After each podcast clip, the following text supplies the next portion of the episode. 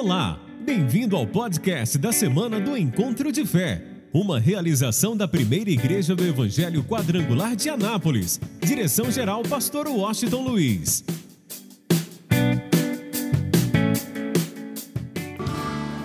Somente o Espírito Santo pode nos ensinar a ser igreja.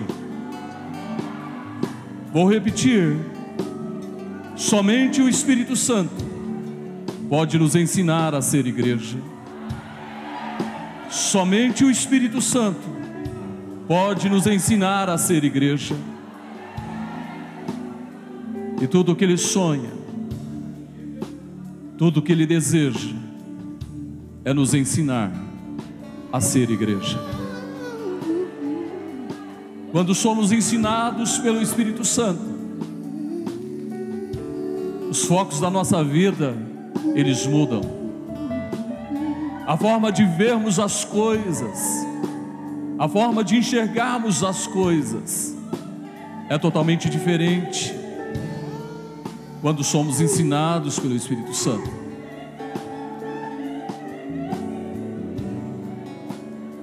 E o alvo é que cheguemos ao padrão que eu quero trazer ao teu coração hoje. Não precisa abrir a tua Bíblia, apenas um versículo. Hebreus capítulo de número 11, versículo de número 38 diz: Homens dos quais o mundo não era digno. Vou repetir: Homens dos quais o mundo não era digno. Pode se assentar. Pode glorificar a Deus, pode ficar à vontade, só não ande e nem converse. Falando de conversar um com o outro, mas glorificar a Deus. Esse momento, este momento, é o momento do Espírito Santo nos ensinar a ser igreja. É tão interessante que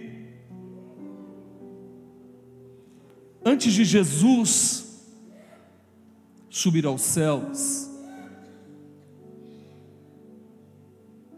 durante o um período de aproximadamente 40 dias,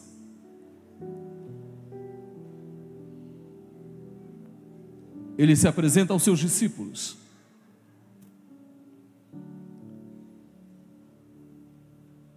E ele vai trazendo a memória deles tudo aquilo que ele havia ensinado durante um período de três anos e meio.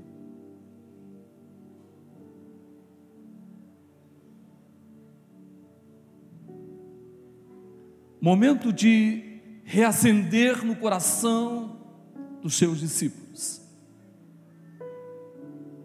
o propósito,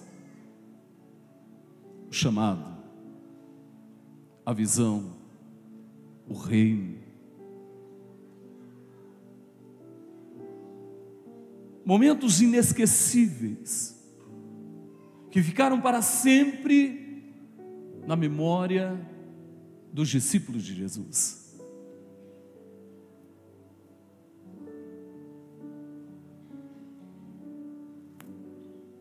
E ele termina esses momentos trazendo algumas orientações. E junto com algumas ordenanças, ele traz promessas. E a primeira que ele disse é: Eu quero que vocês fiquem em Jerusalém.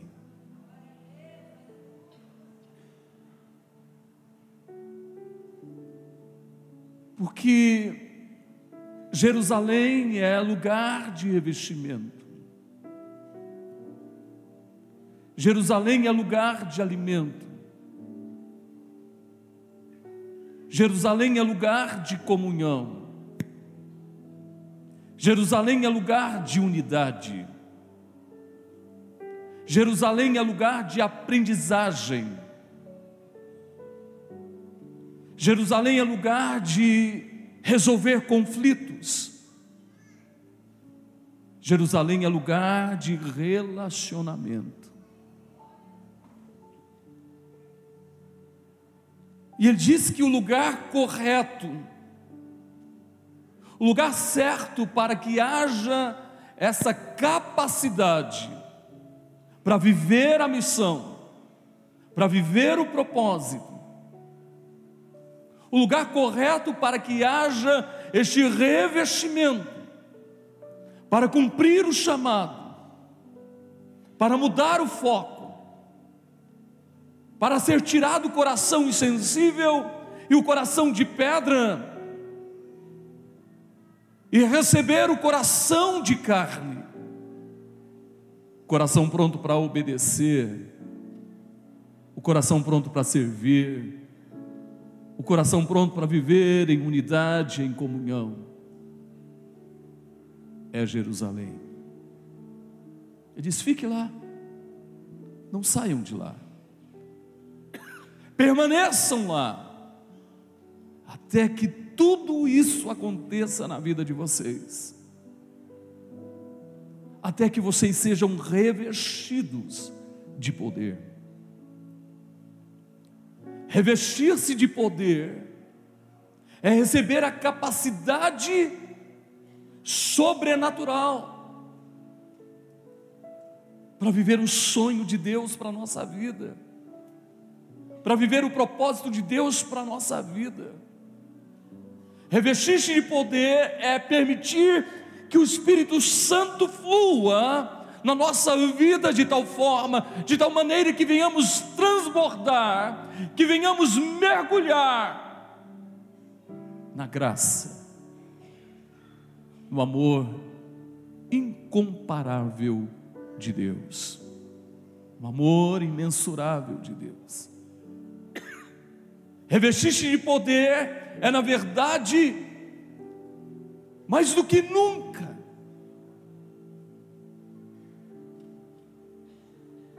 dizer: não vivo eu, mas Ele, o eu sou, vive em mim. Revestir-se de poder, revestir-se de poder, eu quero que você entenda se revestir de poder.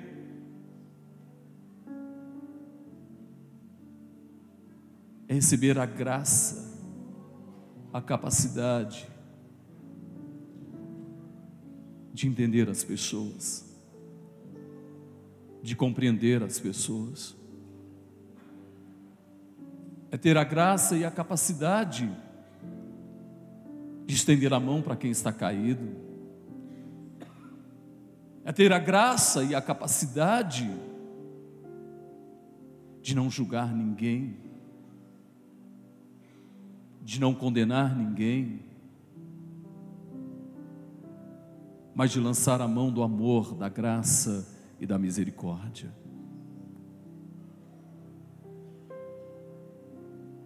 Ele disse: Não saia,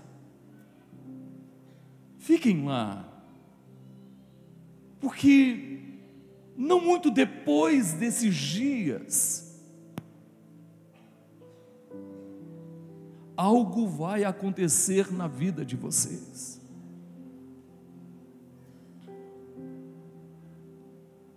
Eu vou repetir. Não muito depois desses dias, algo irá acontecer na vida de vocês. Algo que irá mudar o foco da visão de vocês. Algo que irá mudar a forma de vocês agirem, pensarem, procederem porque eu tenho reservado para vocês algo sobrenatural, que é o batismo com o Espírito Santo.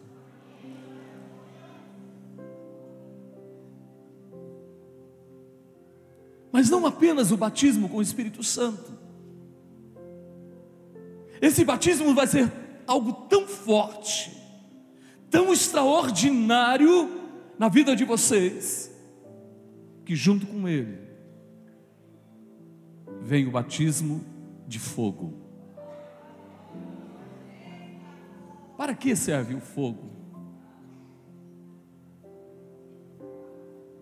O ouro é refinado pelo fogo, para que vocês se tornem pessoas refinadas. Para que vocês se tornem verdadeiramente pessoas refinadas pelo fogo.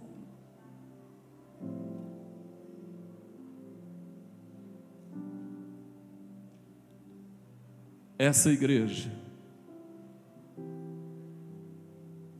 ainda não tinha o foco correto. Essa igreja ainda não tinha o foco certo. E alguns que ficaram com ele, com Jesus três anos e meio, e durante aproximadamente esses 40 dias estava com ele, perguntaram: Senhor, espera aí. Então este vai ser o tempo que o Senhor vai restaurar o reino a Israel. Porque essa igreja, até aquele momento tinha uma preocupação. Estavam focados nas coisas deste mundo, extremamente focados, porque afinal, eles estavam debaixo já há muitos anos, debaixo do jugo terrível de um império humilhados, envergonhados, pagando tributos altíssimos para César. E o foco dessa igreja, a prioridade dessa igreja, estava muito mais no material, no humano, neste mundo, do que no espiritual, no reino, Jesus olha para ele e diz assim: Espera aí, vocês não entenderam nada. Eu estou com vocês aí há três anos e meio e agora constantemente com vocês, trazendo à memória tudo que eu tenho ensinado e vocês ainda não entenderam. Sabe, o que me chama a atenção é realmente o amor de Deus o cuidado de Deus para com cada um de nós. Porque muitas vezes nós somos invadidos pelas circunstâncias, pelos problemas, pelas situações e nós mudamos de foco. Pelas adversidades, pelas tribulações, pelos fatos que acontecem em uma nação, e a gente termina mudando de foco. Mas Deus é incrível, Deus é tremendo, Deus é misericordioso, Deus é poderoso, Ele é maravilhoso, Ele não desiste da gente, Ele nos entende, Ele nos conhece. Aí Jesus, espera aí, vocês não entenderam? A vocês não competem conhecer tempos ou épocas que o Pai reservou para a sua exclusiva autoridade. O que, que ele está dizendo? Espera aí. Vocês precisam entender qual é o foco prioritário na vida de vocês. Porque a partir do momento que vocês estão dentro do foco mais importante na vida de vocês, tempo de Deus vai acontecer na vida de vocês. Vocês estarão dentro do Cairóis de Deus, dentro do tempo de Deus. E quando nós estamos dentro do tempo de Deus, o foco é diferente, a forma de ver as coisas é diferente, a forma de agir, de proceder, o que arde no peito, no coração, na alma, no espírito, é algo totalmente diferente quando você se rende, quando você se entrega, quando você se coloca 100% dentro do foco de Deus, dentro do projeto de Deus, dentro do plano de Deus e dentro do tempo de Deus. Por isso eu aprendi uma coisa: nesta terra, você não precisa forçar nada, você só precisa estar no tempo de Deus, porque no tempo de Deus, tudo vai acontecer na hora certa, tudo vai acontecer no momento certo, tudo que Deus tem reservado para você seja em qualquer área da tua vida, seja em qualquer situação, seja em qualquer momento, tudo que Deus tem reservado para você, no tempo dele, aconteça o que acontecer, venha o que vier, venha as barreiras, as dificuldades, venha as lutas, venha as tribulações, mas nada impedirá que aquilo que Deus tem preparado para a tua vida venha se cumprir de uma forma viva, sobrenatural e extraordinária.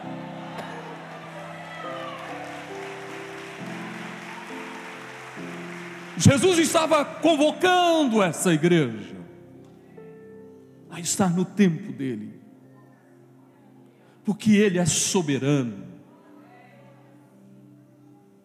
Ele disse: Olha, vocês estão enganados, vocês só precisam estar no tempo de Deus. Sabe por quê? Eu tenho uma última palavra para vocês antes de subir. Eu tenho que voltar. Eu tenho que voltar para o Pai. O Pai está me aguardando ansiosamente. Mas tem outra pessoa que está ansiosa para descer, para se manifestar, para agir na vida da minha igreja, a minha noiva, o meu corpo ele está ansioso para começar a trabalhar como nunca. Eu tenho que subir, mas eu tenho que dizer uma última, últimas palavras para vocês. E sabe quais são as últimas palavras? Mas recebereis poder ao descer sobre vós o Espírito Santo. Mas recebereis poder ao descer sobre vós o Espírito Santo. Mas recebereis poder ao descer sobre vós o Espírito Santo mas recebereis poder ao descer sobre vós o Espírito Santo.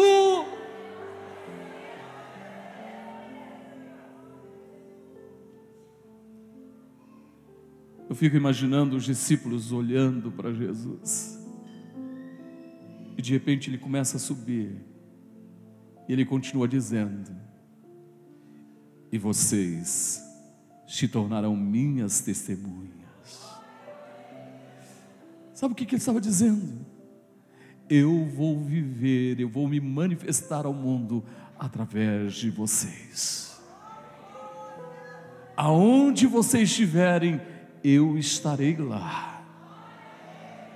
Por onde vocês andarem, eu andarei com vocês. E tudo que vocês falarem, eu estarei confirmando. Tudo que vocês disserem, eu estarei selando. Vocês se tornarão as minhas testemunhas. Em Jerusalém, na Judéia, em Samaria e até os confins da terra. E todo mundo ficou olhando, ouvindo as últimas palavras. E começaram a dizer: e agora? Hum, ele voltou para o Pai. Mas, de repente, eles ouviram dois varões dizendo: Por que, que vocês estão olhando para as alturas, ou Galileus? Por quê? Este mesmo Jesus que vocês estão vendo, subindo aos céus, da mesma forma, Ele há de vir para buscar a sua igreja.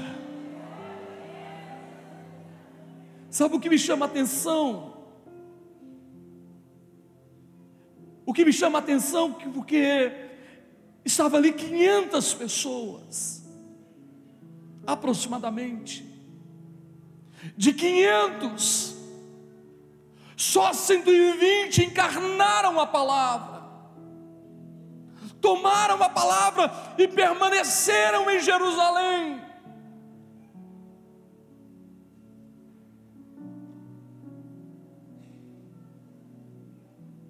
Dizendo, Senhor, a gente tem uma promessa, nós temos uma promessa, nós estamos aqui porque a gente quer essa promessa.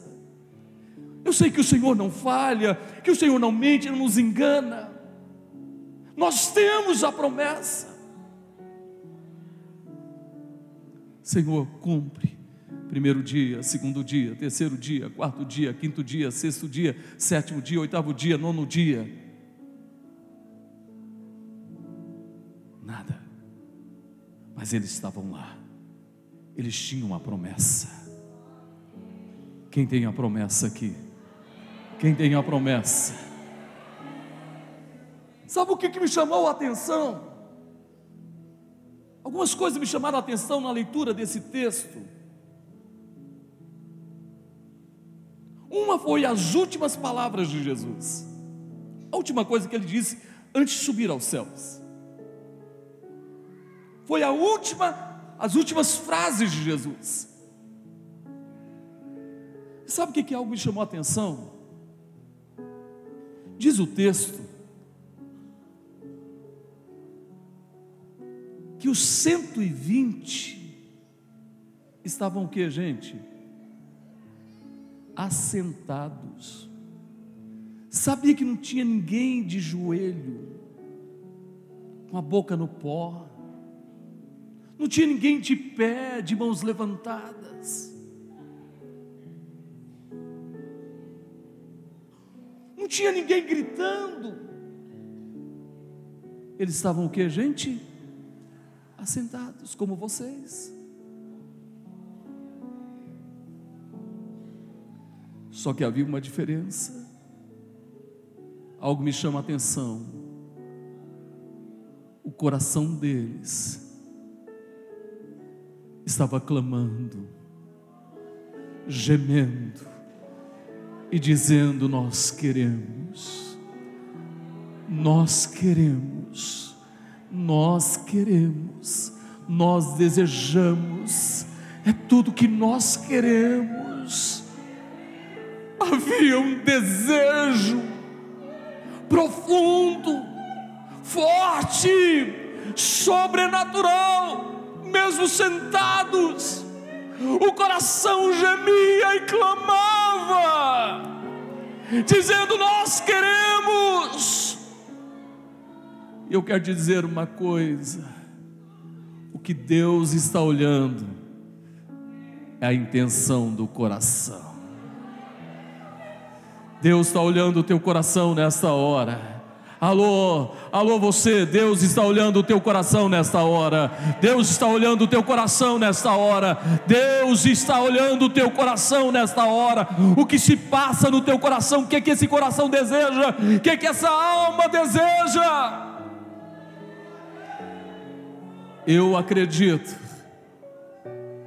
que todos eles conheciam os Salmos 42 e no coração deles eles diziam: assim como a corça suspira pelas águas, por ti suspira minha alma, a minha alma tem sede de ti, a minha alma te deseja, a minha alma te quer, a minha alma clama por ti, eu te quero, Espírito Santo,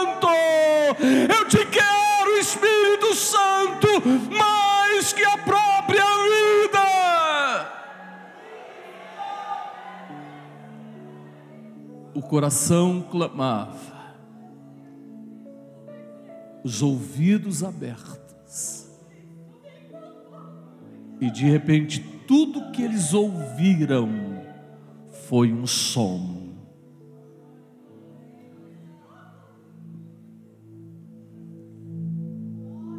Eles ouviram um som.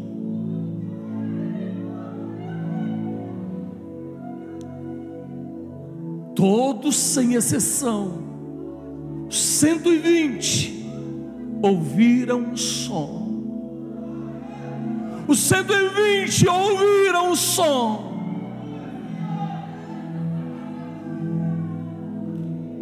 Som de um vento forte, impetuoso, sobrenatural. Algo começou a acontecer naquela hora.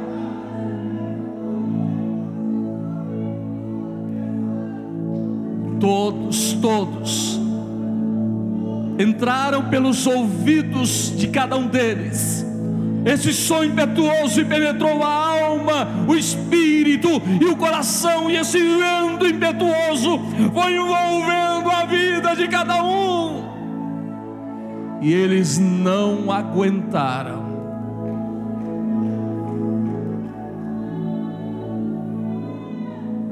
De repente eles abriram os olhos. O vento já era algo tão sobrenatural que eles estavam ouvindo. E algo me chamou a atenção nesse texto. Diz o texto.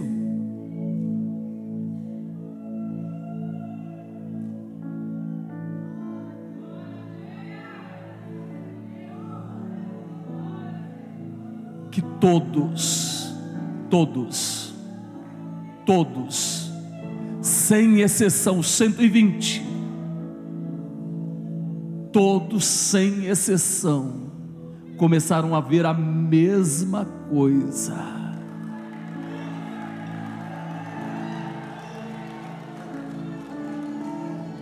Todos começaram a ver a mesma coisa. Ninguém tinha uma visão diferente todos viram a mesma coisa. O que, é que eu entendo, gente? Que quando a gente está em Jerusalém, não tem duas visões, tem uma só visão. Quando o coração está em Jerusalém, não tem duas visões, tem uma só visão. Eu estou falando de uma igreja que ouviu, uma igreja que era 500, mas só 120 ouviram de coração, perseveraram, buscaram, ouviram e viram ninguém ouviu outra coisa a não ser o vento impetuoso, um só som. Todos ouviram a mesma coisa, e todos viram o que? A mesma coisa. Sabe o que, que eles olharam?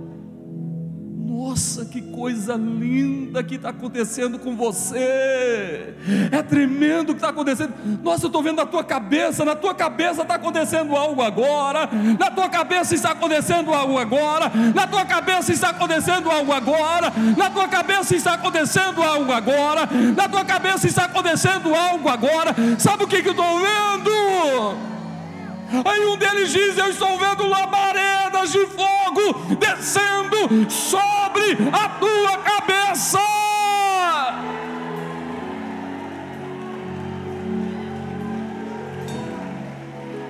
Aí o outro diz: Espera aí, espera aí, não é só sobre a minha cabeça, sobre a tua também tem labaredas de fogo descendo sobre a tua cabeça.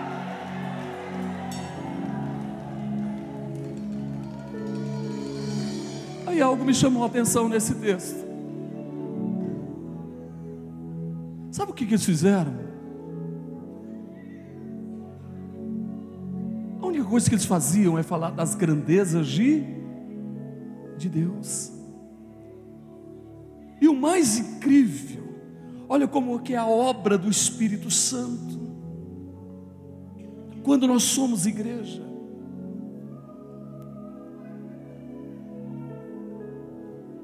Vamos entender isso melhor? É simples.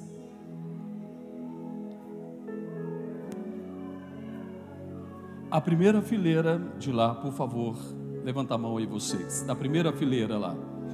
Levanta a mão. Todo mundo sabe João 3,16? Tudo bem? Vocês vão contar até 3, vocês vão falar João 3,16. Vocês vão falar o Salmo 23, versículo 1. Deixa eu ver um texto bem conhecido.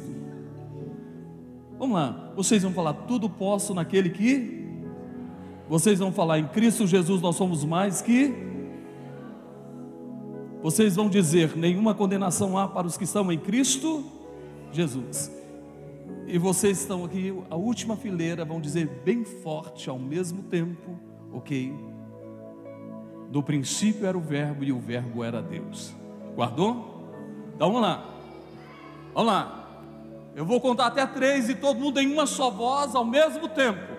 Um, dois, três.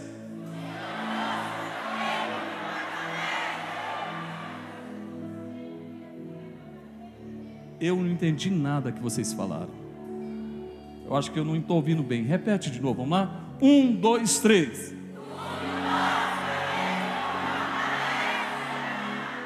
Uns que falam mais alto que outros estão perdendo aqui à minha esquerda. Eu acho que eu estou ouvindo só de um lado. Vamos lá, de novo. Um, dois, três.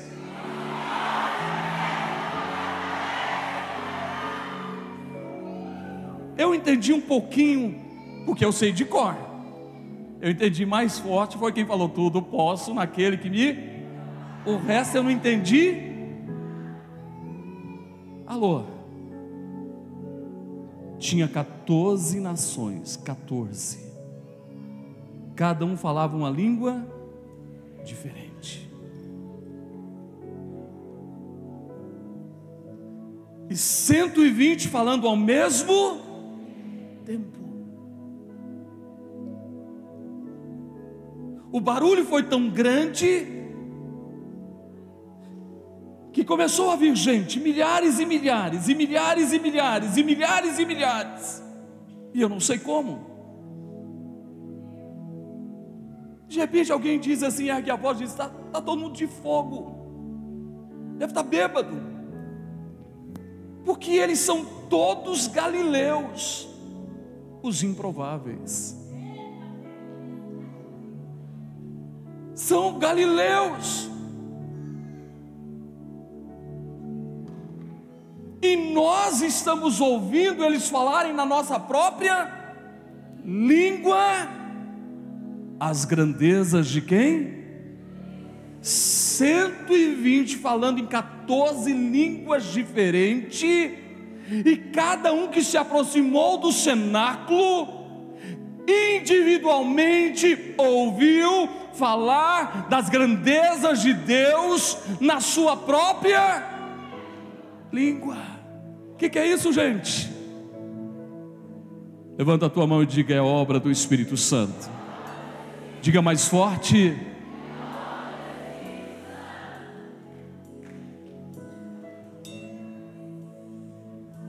Eu estou pregando de uma forma geral, mas Ele está aqui. Alô, Ele está aqui. Ele está aqui, Ele está com você, Ele habita em você, Ele está presente na tua vida. Sabe o que Ele está fazendo? Ele está pregando individualmente para você neste congresso. Cada mensagem o Espírito Santo está falando individualmente com você em cada mensagem, em cada louvor. Aí, gente, deixa eu, eu, eu preciso chegar ao ponto que eu quero te mostrar. Aí Pedro diz: Não, vocês estão enganados, nós não estamos bêbados. Sabe o que aconteceu?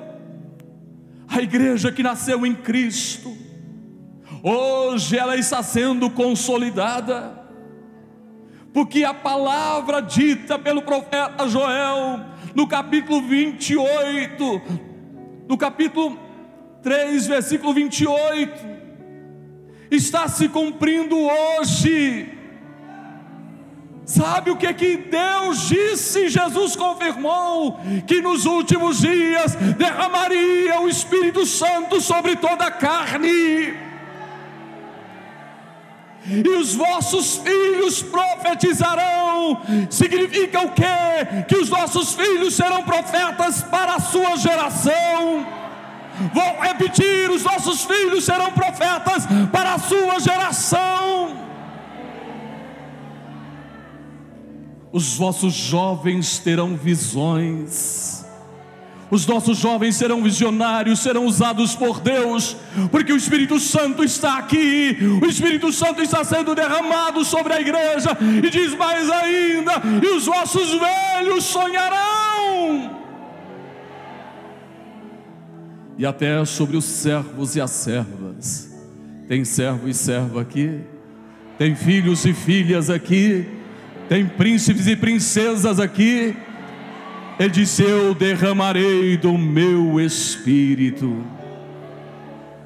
E essa promessa é para vocês. Essa promessa é para os vossos filhos, essa promessa é para todos aqueles que estão longe, mas essa promessa também é para todos aqueles a quem o Senhor chamar. Ah, eu acho que eu não entendi. É para todos aqueles a quem o Senhor chamar, é para todos aqueles a quem o Senhor chamar.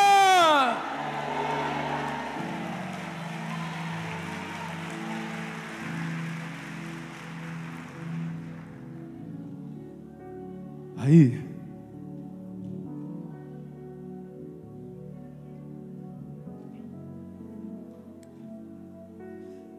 nasce-se uma igreja, consolida-se uma igreja graciosa, simpática, que impacta Jerusalém com o Evangelho. De 120 uma igreja que é consolidada com 120. No décimo dia, se tornam mais de 3 mil. Não, acho que você não entendeu. Eu acho que você ainda não compreendeu. Sabe tudo que essa igreja precisa.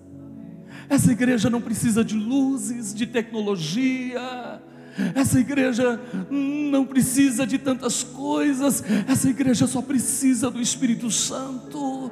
A tecnologia, as luzes, a internet, seja o que for, é uma ferramenta apenas para a gente usar, mas tudo que essa igreja precisa é do Espírito Santo.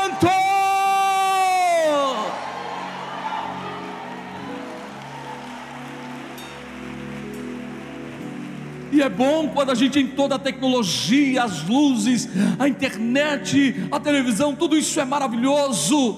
E a gente precisa disso, é importante. Mas acima de tudo isso, essa igreja precisa do Espírito Santo. Porque não vai existir crescimento verdadeiro sem o Espírito Santo. Não vai existir igreja verdadeira, Senhor. Ah, minha alma anseia por Ti, Espírito Santo. Ah, eu sou apaixonado por Ti, Espírito Santo. Eu te amo, Espírito Santo. Eu quero mais de Ti, Espírito Santo. Eu preciso tanto de Ti. Em todos os momentos da minha vida. Cada ano que passa eu reconheço que eu sou mais carente do Espírito Santo. Eu tenho mais sede dele, eu tenho mais vontade dele, eu quero mais dele, eu quero, eu quero, eu quero mais do Espírito Santo.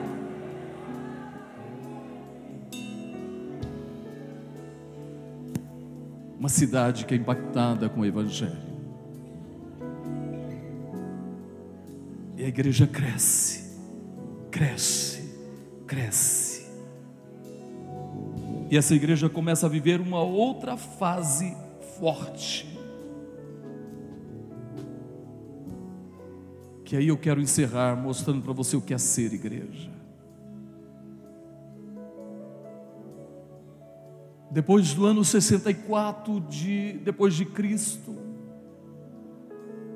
no reinado de Nero, imperador de Roma, até aproximadamente um ano trezentos e pouco depois de Cristo.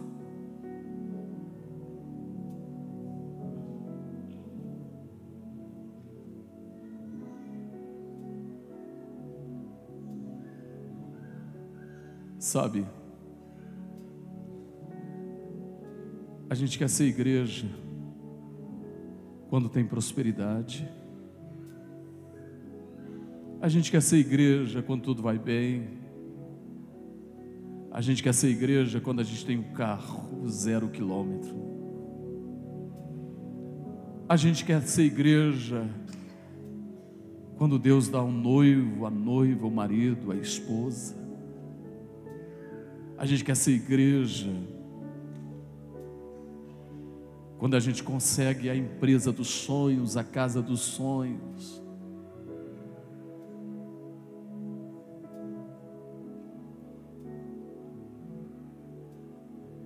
Parece que ser igreja é estar baseado em coisas, em ter coisas, em conseguir coisas.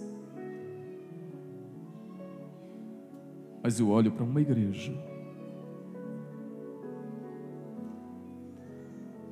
que não tinha prosperidade.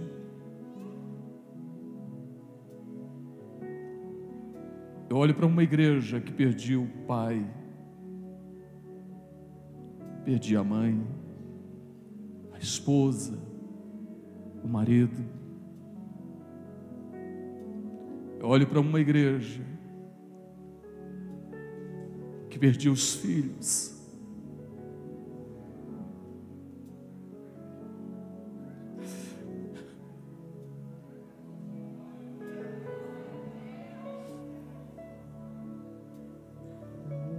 Para uma igreja que não tinha nenhuma promessa de prosperidade, era pregado nenhuma promessa de prosperidade ou de livramento dos seus inimigos.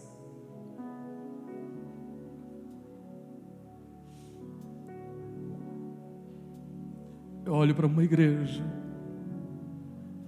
que seguia Jesus só porque o amava. O amor dessa igreja era incondicional.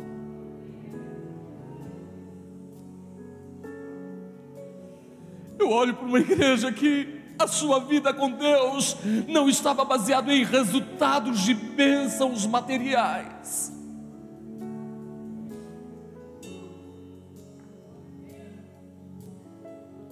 Eu olho para uma igreja, os improváveis,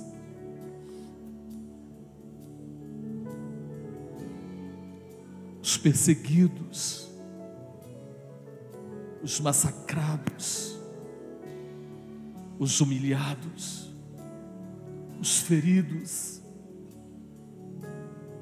os machucados. Mas uma igreja que estava no tempo de Deus, focado 100% no reino é o reino, é o reino, é o reino. Essa igreja podia dizer: venha o teu reino, venha o teu reino, venha o teu reino, venha o teu reino. A única preocupação dessa igreja. Pega a história da igreja depois do ano 64. Depois que Roma foi queimado e começa a ver a história de cada imperador, imperador de Roma.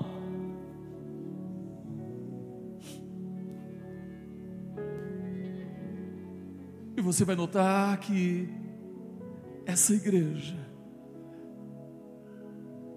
foi refinada pelo fogo. Que está no meu coração? Eu sirvo a Deus se Ele fizer isso por mim. Eu vou para a obra se eu tiver uma condição boa. Eu vou dirigir uma célula se Deus tocar em mim. Eu, vi, eu abri a porta da minha casa para uma célula. Se Deus se mandar um anjo e falar comigo, que igreja somos?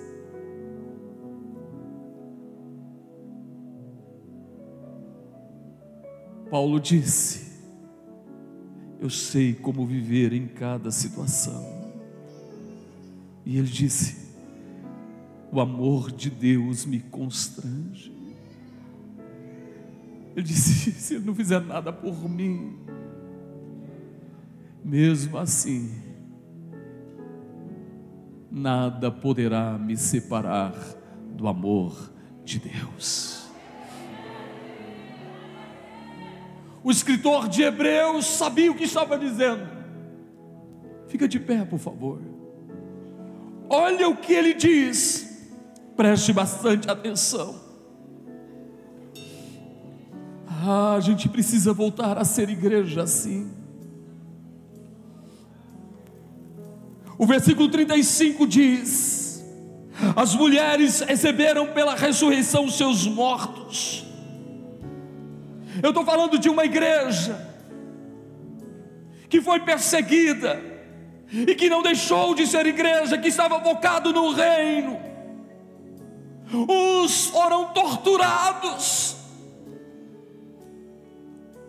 não aceitando o seu livramento, para alcançar uma melhor ressurreição. Eu estou falando de uma igreja que sabia que, mesmo enfrentando lutas e adversidades aqui nesta terra, o Senhor era com ela. Eles sabiam da vitória deles. E mesmo que eles não pudessem ver com os próprios olhos, mas eles acreditavam nas promessas.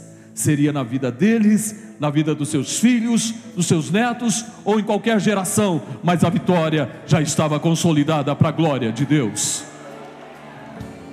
E ele, e, ele, e ele diz: e outros experimentaram escárnios e açoites e até cadeias e prisões, foram apedrejados, cerrados. Imagina um pai olhando para o filho, sendo cerrado ao meio.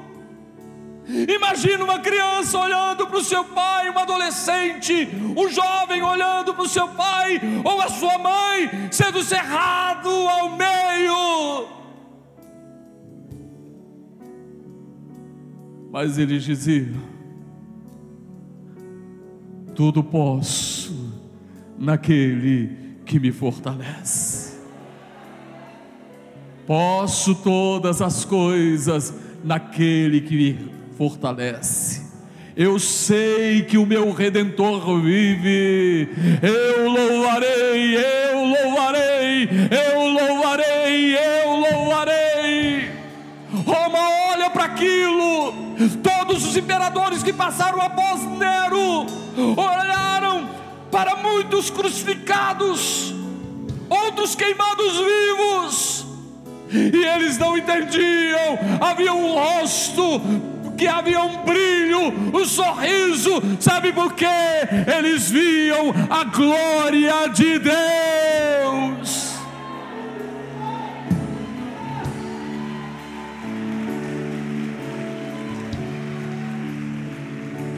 Essa igreja a igreja refinada pelo fogo, a igreja que tinha o único interesse, viver para o seu Senhor, não viver a sua própria vida, não os seus próprios interesses, como o pastor Micael pregou hoje, uma igreja que nega o seu próprio caminho e toma posse do caminho do Senhor. E quando se toma posse do caminho do Senhor, você passa a viver não a tua verdade, mas a, a, mas a verdade de Deus para a tua vida.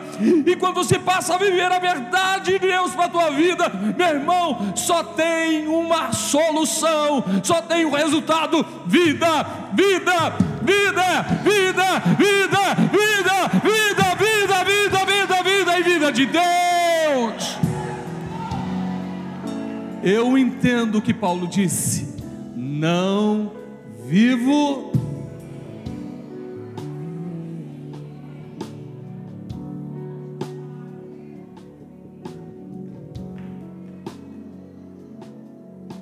Cerrados, tentados, mortos a fio de espada, andaram vestidos de peles de ovelhas e de cabras, desamparados. Houve uma época que toda a tragédia que havia no Império Romano, os cristãos eram culpados por causa disso, eram perseguidos. Fogo, vento, chuva, qualquer coisa era culpa dos cristãos mas algo me diz, algo mostra que essa igreja não recuou. Eu vou dizer uma coisa para você: é essa igreja que Jesus quer, é essa igreja que Jesus ama, é essa igreja que Jesus quer usar, meu irmão. E louvado seja Deus, porque eu e você não enfrentamos perseguição, nós temos liberdade. Então eu e você precisamos do Espírito Santo. A gente precisa do Espírito Santo. A gente precisa do Espírito Santo. A gente precisa do Espírito Santo. A gente precisa do Espírito Santo. Sabe o que, é que a gente precisa? É estar diante do Santo dos Santos.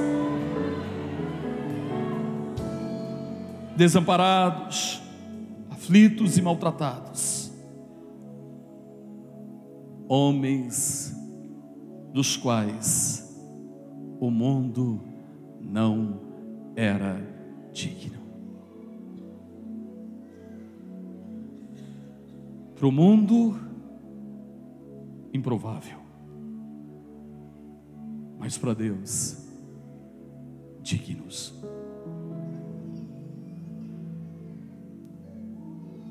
No mundo, a ralé, os perseguidos, os incapazes, mas para Deus, honrados, dignos.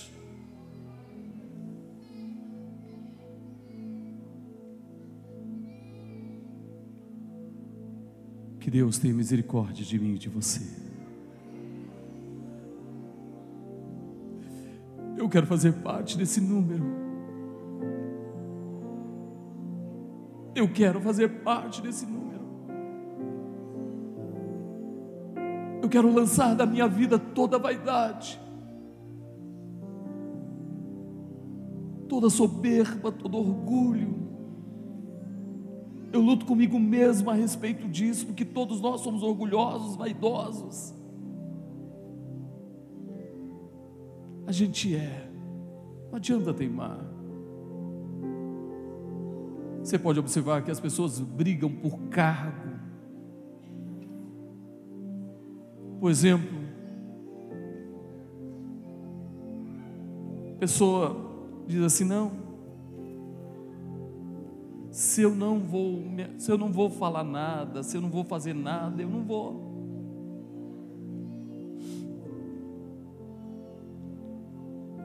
Mas sabe o que, que eu quero? Me ajuda, Senhor.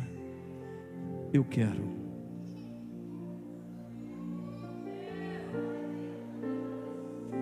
Simplesmente servir. Servo eu quero ser digno. Não importa como os homens me veem, o que importa é como Deus me vê. E eu poderia começar a pregar novamente. Você olha para um Gideão, para um Abraão, para um Moisés, para um Davi, os improváveis. Deus chega e diz: Tu és varão valoroso. Olha para uma Raabe prostituta. Deus diz: Eu te escolhi. Meu filho vai nascer da tua descendência.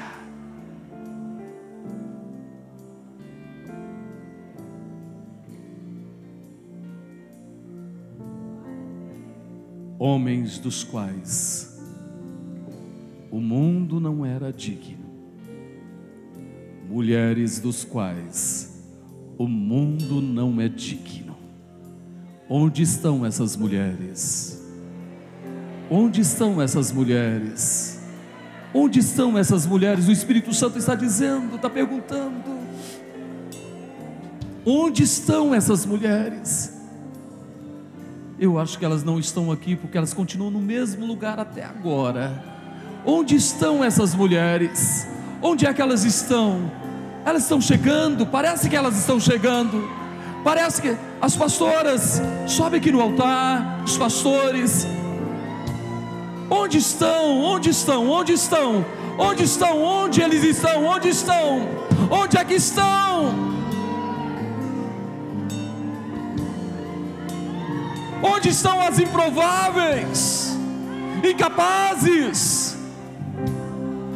Onde estão aquelas que Deus olha e diz: vocês são dignos? O mundo não é digno de você.